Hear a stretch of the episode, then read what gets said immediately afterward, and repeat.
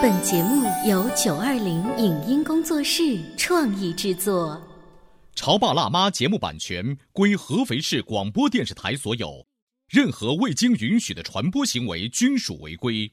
欢迎与九二零影音工作室沟通合作事宜，电话零五五幺六三五零九三五六。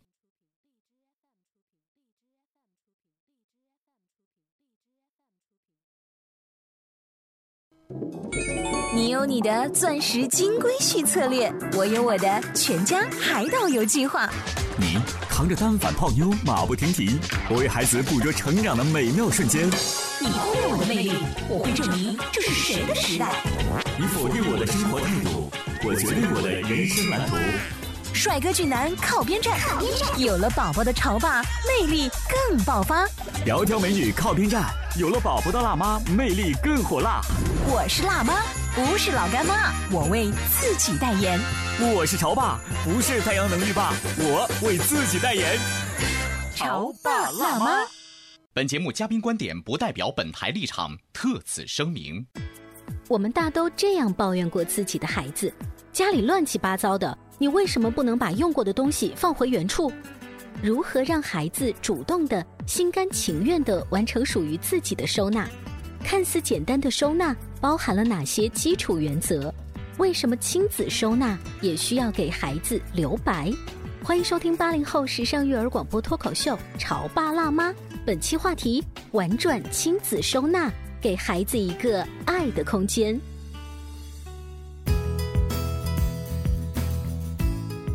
欢迎收听八零后时尚育儿广播脱口秀《潮爸辣妈》，各位好，我是灵儿。大家好，我是小欧。有没有一刻，家里的小朋友把玩具哗啦一声倒下来，然后散的整个客厅都是？是的，有没有那么一刻，广播前的你累到不行，却要弯着腰一点一点收拾刚才哗啦一声倒下来的玩具？嗯，再有没有一刻，精心设计收纳好的家，一秒钟被熊孩子弄得恢复原状？还有一刻，就是当我做客你家的时候，看到这一幕又一幕的惨状之后，我掉头就走，因为家家有熊孩子，你家家就会像一片战场一样。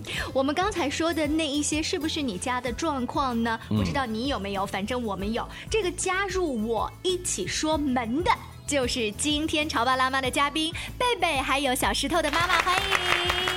大家好，我是贝贝和小石头的妈妈。家里头有一个熊孩子，都像是战场。比如说灵儿，你家现在估计也就是战场，对不对？是是是。那如果两个熊孩子的家呢？那会不会是战场乘以二呢？目前呢，昨天晚上简单收拾了一下，没有到战场，但是也很乱，因为昨天晚上有点忙。你是怕我们摄影机部队到你们家偷袭采访吗？没有没有没有。你知道，作为一个女人，在我们男人心目当中最看重的一个东西。一种特质就是收纳的特质，就是我们觉得一个女人像是一个贤妻良母，第一点就是应该家里头是井井有条的。嗯，这一切啊，或许能够在结婚之后二人世界里头这个时间段当中能够保留，但是家里头一旦有了孩子之后，你会发现，这种感觉会持续的下滑。我不知道贝贝和小时候的妈妈，你天生就是一个很爱干净、会懂收纳这样子的一个女生吗？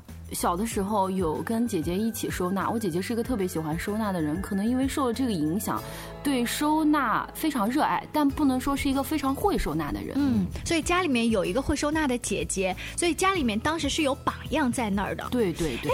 我们家里面啊，也有一个姐姐，没有兄弟姐妹，但是呢，妈妈很会打扫卫生。可是妈妈太勤快了，于是教育出我这个懒女儿，我我就什么都不会收纳。那在你们家呢，姐姐可能因为毕竟跟你的年纪相仿，你还能跟着她一起学很多东西。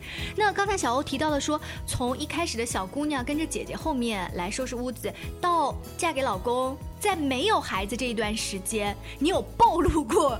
一点什么不太会收的那种状况吗？有有有，最初也就是刚为人母那段时间，大概前有一年半左右，都是属于比较迷茫，而且那个时候属于买买买的时候，所以反而更不好收。家里你会发现堆满了小朋友的东西，虽然看上去花枝招展，但总觉得不和谐，因为东西太多了。对，东西太多了。就像如果你家里头是个仓库，无论如何看起来也不像是一个特别显得很清爽的地方。对你无论怎么收纳，它也是很凌乱的感觉。就那个时候是刚刚变成妈妈，对。对对，所以每一个变成妈妈的初始阶段，都会有一种我想把天底下最好的东西给孩子，不管是衣服、玩具或吃的东西，颜色本身就很绚烂，所以那个时候有一个不理智的阶段。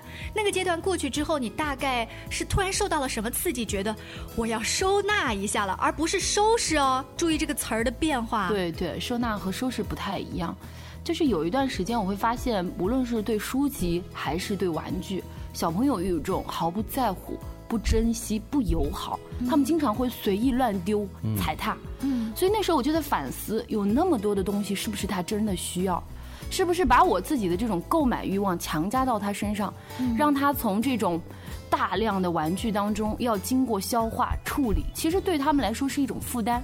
那时候我就开始冷静下来，我觉得孩子需不需要这么多东西？最高兴的其实是你老公说我的钱包可以冷静。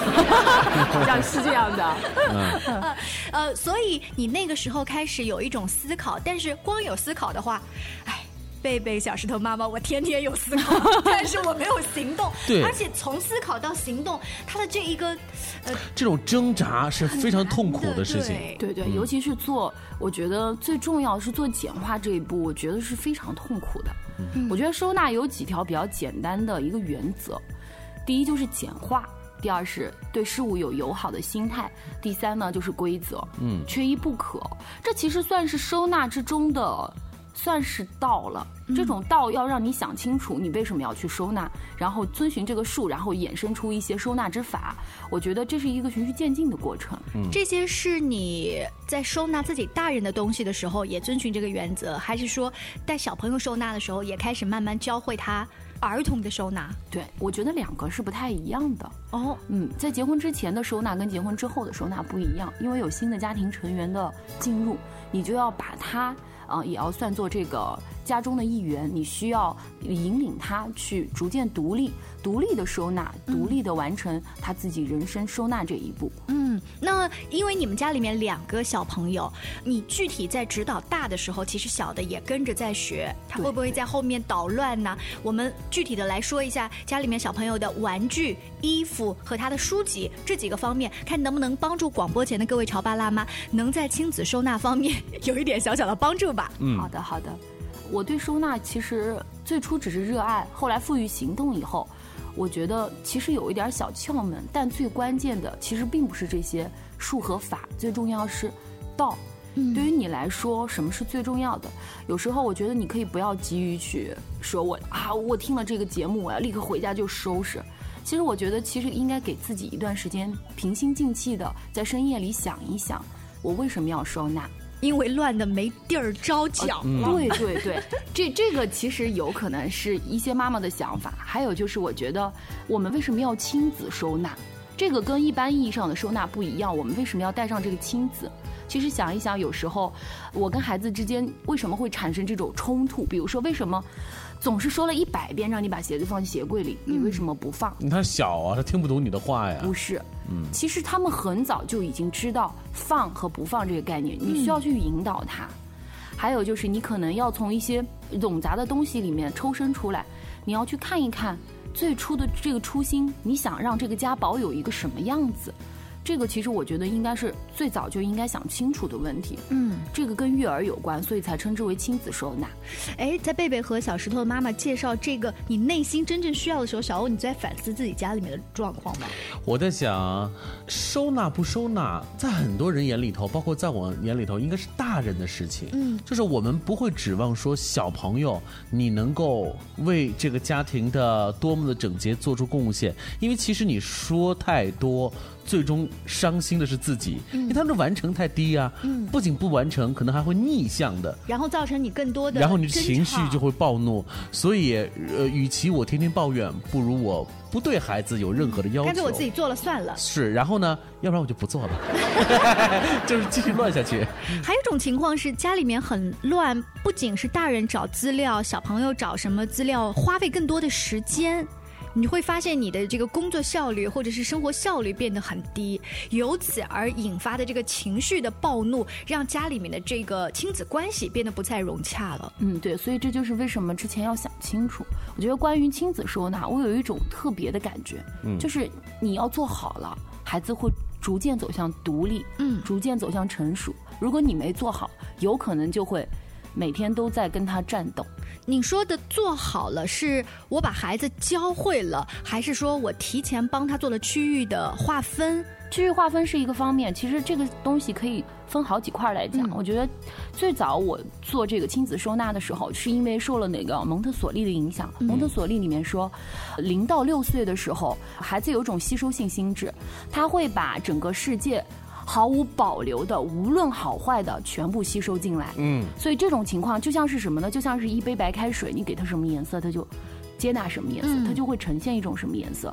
所以说，你如何去照顾这个家，就是如何去照顾孩子的内心。蒙特梭利有一个概念，就是把玩具不叫玩具，叫工作。你做了你的这个工作，要再把它放回原处，才能拿第二件工作。嗯就这个部分，实际上是我们可以教导给孩子的。教导给孩子，可是我发现了一个很矛盾的地方呢，在他在幼儿园的时候是这么做的，嗯，可是回家就不这么做了，这怎么办呀？那就需要亲子收纳，你要提供一个友好的环境给他。嗯啊，有了这样友好的环境，他觉得这个世界都属于我的。比如说，我们家孩子在洗手，有一段时间他总是让我去抱他上那个洗手台，因为我们大人的洗手台很高嘛。嗯。后来我就想，如果想要他自己学会洗手这件事情，我该怎么做？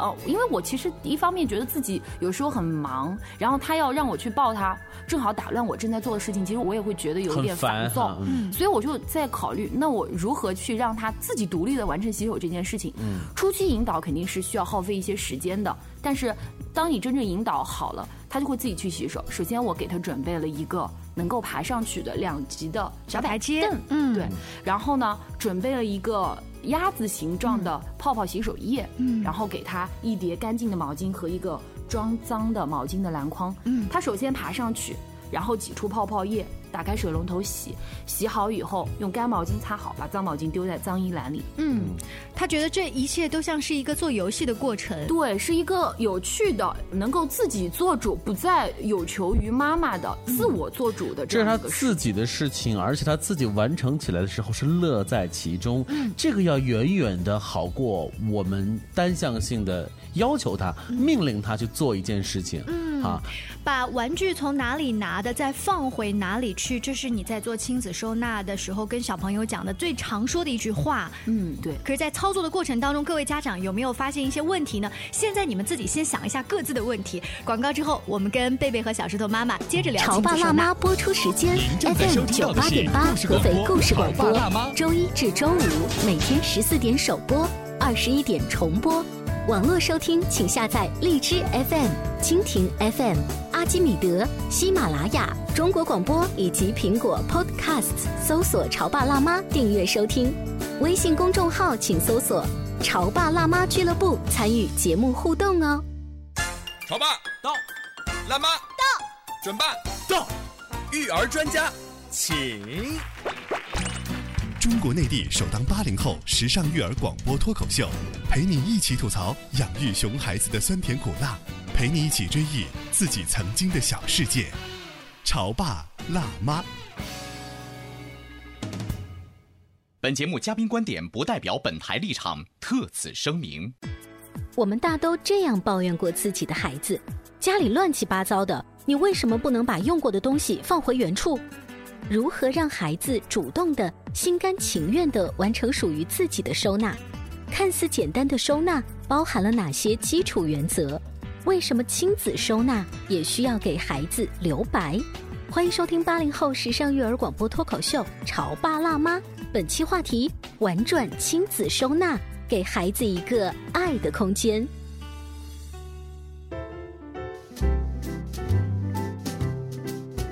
欢迎各位继续锁定《潮爸辣妈》。今天小欧跟灵儿为大家请来了贝贝和小石头的妈妈。有两个宝宝在家里面，玩具、衣服一定是一大堆，可是他家里面呢井然有序。这位妈妈是怎么做到的呢？因为她提出了一个概念，就是亲子收纳。你看“收纳”这个词之前又加上了“亲子”，也就是说我收拾东西。其实孩子也能够乐在其中。我想这种不可能完成的难度那么高的任务，到底是怎样的继续下去的呢？在上半段的时候，贝贝和小石头妈妈提到了一个概念，就是我开始思索是不是我给他的太多了，太繁杂了。于是我就结合你刚才说的蒙特梭利啊，幼儿园的柜子和玩具的数量啊，看起来比较少和简单。孩子从这儿拿的，他知道再放回去，而且那个空格是给他留着的。但是在家里，当我跟孩子说玩好了，放回去啊。他说：“妈妈，我放哪儿呀？嗯，没地儿放。”其实我们简单的说一句“放回去”，我们把这句话说出来的时候，我们脑子里头其实也没有明确的概念，说要把东西放在哪里。我们只是很粗暴的说让他完成一个事情，但是具体怎么完成、如何完成，我们没有考量。我们是彻底交给了孩子的，对吧？对对，嗯，我觉得在这个里面有一个很重要的一点，是我带着贝贝和小石头亲子收纳的时候，呃，我觉得非常重要一点。就是分解步骤，嗯，让他明明确确知道第一步、第二步和第三步。甚至你刚刚说的那个问题啊，说幼儿园的柜子很矮，东西很少，然后可以放进去。其实我现在就采用了那个类似于宜家八宫格的那种柜子，一格只放一样玩具，这是第一个。第二个有可能会放两样玩具。对于小宝宝来说，其实你觉得是不可能完成任务，就是把它收回去。嗯，我想了一个办法，就是我把那个。呃，整个柜子打印出来，嗯，比如说，呃，我用宜家的那个八宫格的柜子，我把玩具放在这儿，一个小熊放在第一格，那么我把这个照片拍下来，小熊放在第一格，然后把它贴在那里，他就知道。这一格是放小熊，嗯，然后 对号入座，对，就是用这种很直观的方式。是，这是说明书啊，使用说明。哎有对，所以你要跟他讲的孩子就是不要怕麻烦，你要跟他讲越详细，他越能明白。嗯，对，开始你会觉得有一些麻烦，但是你会发现后来是在给你自己节约时间。嗯，这就是一种什么样的心态呢？我们跟各位成年人描述一下：当你买回来一个特别心仪的一个数码产品，你特别想拆开箱子，立刻。接通电源使用，但是这个时候呢，有一部分人呢可能会觉得，我先快速浏览一下说明书。你会发现，你浏览了说明书再使用这个设备，会更加的舒爽，比你在那一动乱乱捣鼓要强得多哈。当你按照每一个格子告诉小朋友们之后啊，你提到一个概念，说八个格子我也就放八个玩具，顶多十六个玩具嘛。我觉得我们家不止十六个玩具，那格子不够放呀。所以需要你删减。你这个删减是跟孩子们一起商量，说这个玩具已经坏了或旧了，我们不要了，还是其实你晚上夜半三更的时候把它，悄悄给扔了？啊，其实我最初删减的时候，就是把一些东西完全的悄悄的，就像你说的。后来我发现其实这样不好，因为我觉得他们有自己选择的权利。既然我要在这个家里实行这种亲子收纳，我就需要他们认可。嗯，所以我们最初做的就是。我告诉他，我们只能把柜子里放一个玩具，然后从众多的玩具里面挑选挑选十六个玩具，这对他来说非常非常难。但是我觉得孩子需要有一个取舍，嗯，只有取舍才有珍惜。所以你们家进行的这个互动类似于海选哈，对，就是你先五十进十六，嗯，进去之后这个过程是让他自己去票选的，对，他会舍取，他会不会给你反抗？妈妈，我就要那么多的玩具，我就想要这么多。呃，那规矩之前我们就要讲好，之前会沟通好，而且对于三到四岁的小孩，这种沟通是有效的。还有一点我觉得很重要的就是，他曾经问到我过这样的问题，嗯，那妈妈，那我其他的玩具呢？对啊，你丢了吗？是啊，这个问题怎么？所以我给他开辟了一个玩具储存区，这种是流动的，你知道吗？是流动的，就是仓库，我过一个月可以再换对对对，然后每到周一的时候，他可以把柜子里的东西换掉哦，永永远只保持柜子里有十。六个玩具，我说你家孩子以后能当掌柜，你知道吗？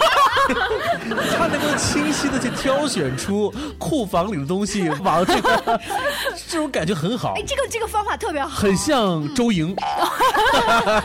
哎，这个方法同样适用于现在说的图书的收纳。嗯，书架摆了那么多书，小孩子只看到侧面的那一个标题书籍的那个字儿，他又不认识。但是如果你把书展开来，让他看到那个彩色的图。他就更容易说：“我今天想看这个机器人，明天想看这个芭比娃娃，是不是？”对，引起他的兴趣。那说的这个让孩子自己去挑选东西放到这个小范畴里头，这种挑选，其实对于孩子来讲也是一种收纳，也是一种选择，对不对？对对这样的话，就让孩子加入到了你刚才说的这种收纳和整理的环节当中。对，它是一种互动的形式，不是我独立的去做这个。当我按照贝贝和小石头妈妈提供的方法脑补了一下画面，觉得我家未来的客厅会清爽很多之后呢，我又想起了他提到一个概念，对自己的玩具要友好。对对，这个友好其实我觉得很重要。蒙特索利曾经说过啊，只有在自由的环境中，孩子才能够学会设法去控制和改善自己的行为。嗯，去评价一个亲子收纳系统是不是完全成功，是不是说有点成功，我们不看它的储物功能有多大，嗯，也不看它到底能令房子有多么井然有序。最重要的一点，我觉得是能让身处在成人世界的孩子感到安全而从容。我觉得这一点很重要。嗯，这个我不太能理解，他对玩具的安全感或者友好感跟收纳有什么关系？嗯，我能够体会到的一点就是，孩子的眼中的那个家和那个环境未必是他自己想要的。我们可以设想一些画面啊，嗯，比如说我们经常会说，宝贝，这个地方不许放玩具，嗯，宝贝，这地方你要弄干净，啊、这是客厅，这个不是你的地方。虽然我们家很大，可是对于孩子来说，属于他自己内心的那个世界很小很小，永远都是妈妈不允许我坐这里，妈妈不允许我到那里。因此，他在这个样的一个家庭环境当中啊，他的那个安全感、自由度舒适度其实是很低的，对不对？对对所以看上去，哎呦，这个妈妈好会打理哦，家里头是一尘不染。对可是孩子没有自己做主的感觉。很难过。哦，的，是不是这样子就是这种建立他的友好，之所以友好，才能建立他的安全感、成就感和归属感。哦，让觉得这个家真的有我的一份。对，是家对他很友好，这是收纳的其中一个。哎，这个观点呢，让我对于亲子收纳有一个全新的了解。还有第三点是，对，第三点就是刚才小欧提到了，嗯就是妈妈经常不让我坐这儿，不让我坐那儿。其实有一个方法，就是定规则。这个规则叫什么呢？就是你可以，第一，你可以边收边玩；第二，就是你可以提前讲好区域，就是你的活动区域，我给你这么大，嗯。你可以在里面尽情的抛洒。尽情的玩耍，因为有时候其实孩子你过于的去局限他，他反而有些放不开。嗯，我觉得这个很重要，你提前跟他讲好，因为有时候他会撒到外面去，或者是撒的到处都是，他会发现啊，他最后要得自己来收，很麻烦。所以就干脆不撒了吧。哎，对，干脆就在这个局域里面撒。我有的时候就是看他撒出来了，或者是到处乱扔，我就跟他说：“我说贝贝，你有没有觉得你到处撒了以后，你要花好多时间和来归纳和整理？”妈妈，那你陪我一起收呗。那可以呀、但是不会每次都这样，因为我们之前有建立好规则，这就是规则。建立好规则之后，孩子可以听你的，也可以不听你的。那这个规则一边嘛，就是他听你了的之后呢，他会被妈妈表扬还是奖励？如果听你的不听的是会被批评被。听你的，这个礼拜允许你换八宫格；不听你的，一个月不许换。哎，其实其实有有时候也会有这样的交换条件，但是我觉得你们俩说到一个特别重要的地方，也就是，其实请你给孩子留白这一点，嗯，我觉得留白很重要。你有没有觉得大人有时候好累了？嗯，我躺床上什么也不想干，明明知道碗没刷、地没拖、衣服没洗，啥也没干，可以，这就是给他留白。就是你偶尔让他就那么不听话一次，没有收对，好，没有关系，甚至是呃可以留一半的白。为什么呢？这么说，我们可以给他准备一个我们叫做代收区。嗯。嗯，因为我的要求是希望他们能够每一个柜子就放每一样东西，这对他们来说要求很严格。嗯但是半留白区，我就是给你一个待转区，你今天不想收，哗倒进去，可以吗我？心情好了我再收。就是说，你跟孩子也教了这么一个词儿，叫做待转箱，是对，待转箱就是等待转移的箱。我怎么感觉他们家像工厂，一个一个半成品区，然后这区那区。这个待转箱，你给孩子规定差不多有多大，够摆他这些我今儿心情不好不想动的玩具。啊、差不多就是正常，你打开双手就是平行的这个距离，差不多能放个五个格子的玩具吧，就五六样的。这个待转区的玩具，你有没有跟孩子说过？今天你可以休息一下，明天至少要把它收好。因为如果是我儿子的话，我儿子会说一直放待转 箱。就是啊对，这规则肯定是要说好。为什么要有待转箱？就是。我给你充分的尊重，我给你充分的空间。我今天不想强迫你去，因为你今天累了、不高兴了、不舒服了，各种情绪都有了，所以我允许你哎丢进去。明天找一个你觉得心情好的时间把它收了，这样就可以了。你知道家里面呢，每个熊孩子他的这个奇葩故事是不一样的。嗯像我们家拿乐高散零件出来之后呢，他给他自由搭建了一些呃警察局啊、飞机场啊。他说：“妈妈，我这个不能拆，我拆了之后，我明天这个游戏场景没有办法做了，那整个一个浩大的工程。”所以这这种类型的你怎么办？不拆不拆，你往哪儿带转去吗？不就放那儿。关于乐高和搭建的，我其实我想说的就是，尤其是男生，我们家就是这样的。有一段时间，他属于可能是秩序敏感期，他拆了，他虽然搭建的没有小宝这样的场景，但是他会排列很长一个东西，然后我们全家人就是尊重他，就是过去了就跨过去，过去了就跨过去，直到有一天，他说：“妈妈，我觉得这个好长，我想拆掉。”嗯，就拆了。这个乐高属于疑难杂症。哎，对，而且零件特别琐碎，其实也非常收纳。我通常收纳是用那种抽屉式的收纳，最早的时候就是把它放进去，然后用小格子把它分开。后来发现其实又不行，嗯，因为我觉得收纳好像就是不断的在找冲突，适合你家对，适合你家，适合宝宝，适合让他不会觉得放在那里我不想去玩那种状态，就是要要找一种很适合的状态。嗯，所以就是说收纳没有两个可以复制粘贴的家。嗯，对，而且呢，关于收纳呢，千万不要抱着一个超级完美的。这种心情去做这样的事情，因为你设想的特别完美，就像我们看很多照片当中，尤其是我们看到那个日本人的这个家居的这个照片的时候，你会发现我们家为什么不能像他们那样子？